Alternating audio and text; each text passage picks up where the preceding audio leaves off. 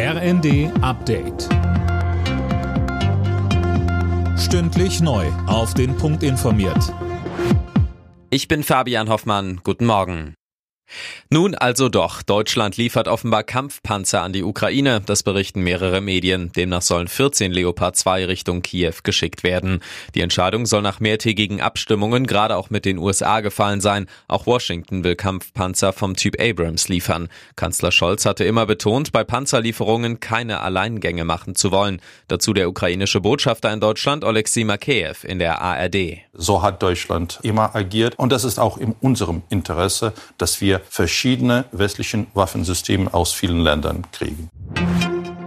Bei den Tarifverhandlungen für den öffentlichen Dienst ist eine schnelle Einigung nicht in Sicht. Die erste Runde für Bund und Kommunen ist ohne ein Angebot der Arbeitgeber ergebnislos vertagt worden. Verdi und der Beamtenbund fordern für die Beschäftigten 10,5 Prozent mehr Geld, mindestens aber ein Plus von 500 Euro monatlich.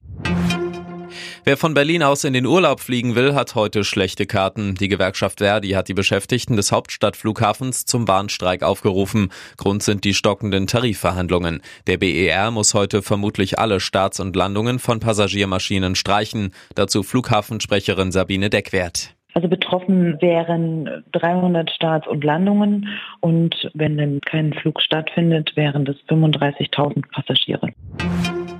Der FC Bayern bleibt in der Fußball-Bundesliga auch im zweiten Spiel des neuen Jahres ohne Sieg. Dank eines Last-Minute-Tores kam die Münchner zu Hause gegen Köln immerhin noch zu einem 1 zu 1. Die weiteren Ergebnisse Schalke Leipzig 1 zu 6, Hertha Wolfsburg 0 zu 5 und Hoffenheim Stuttgart 2 zu 2.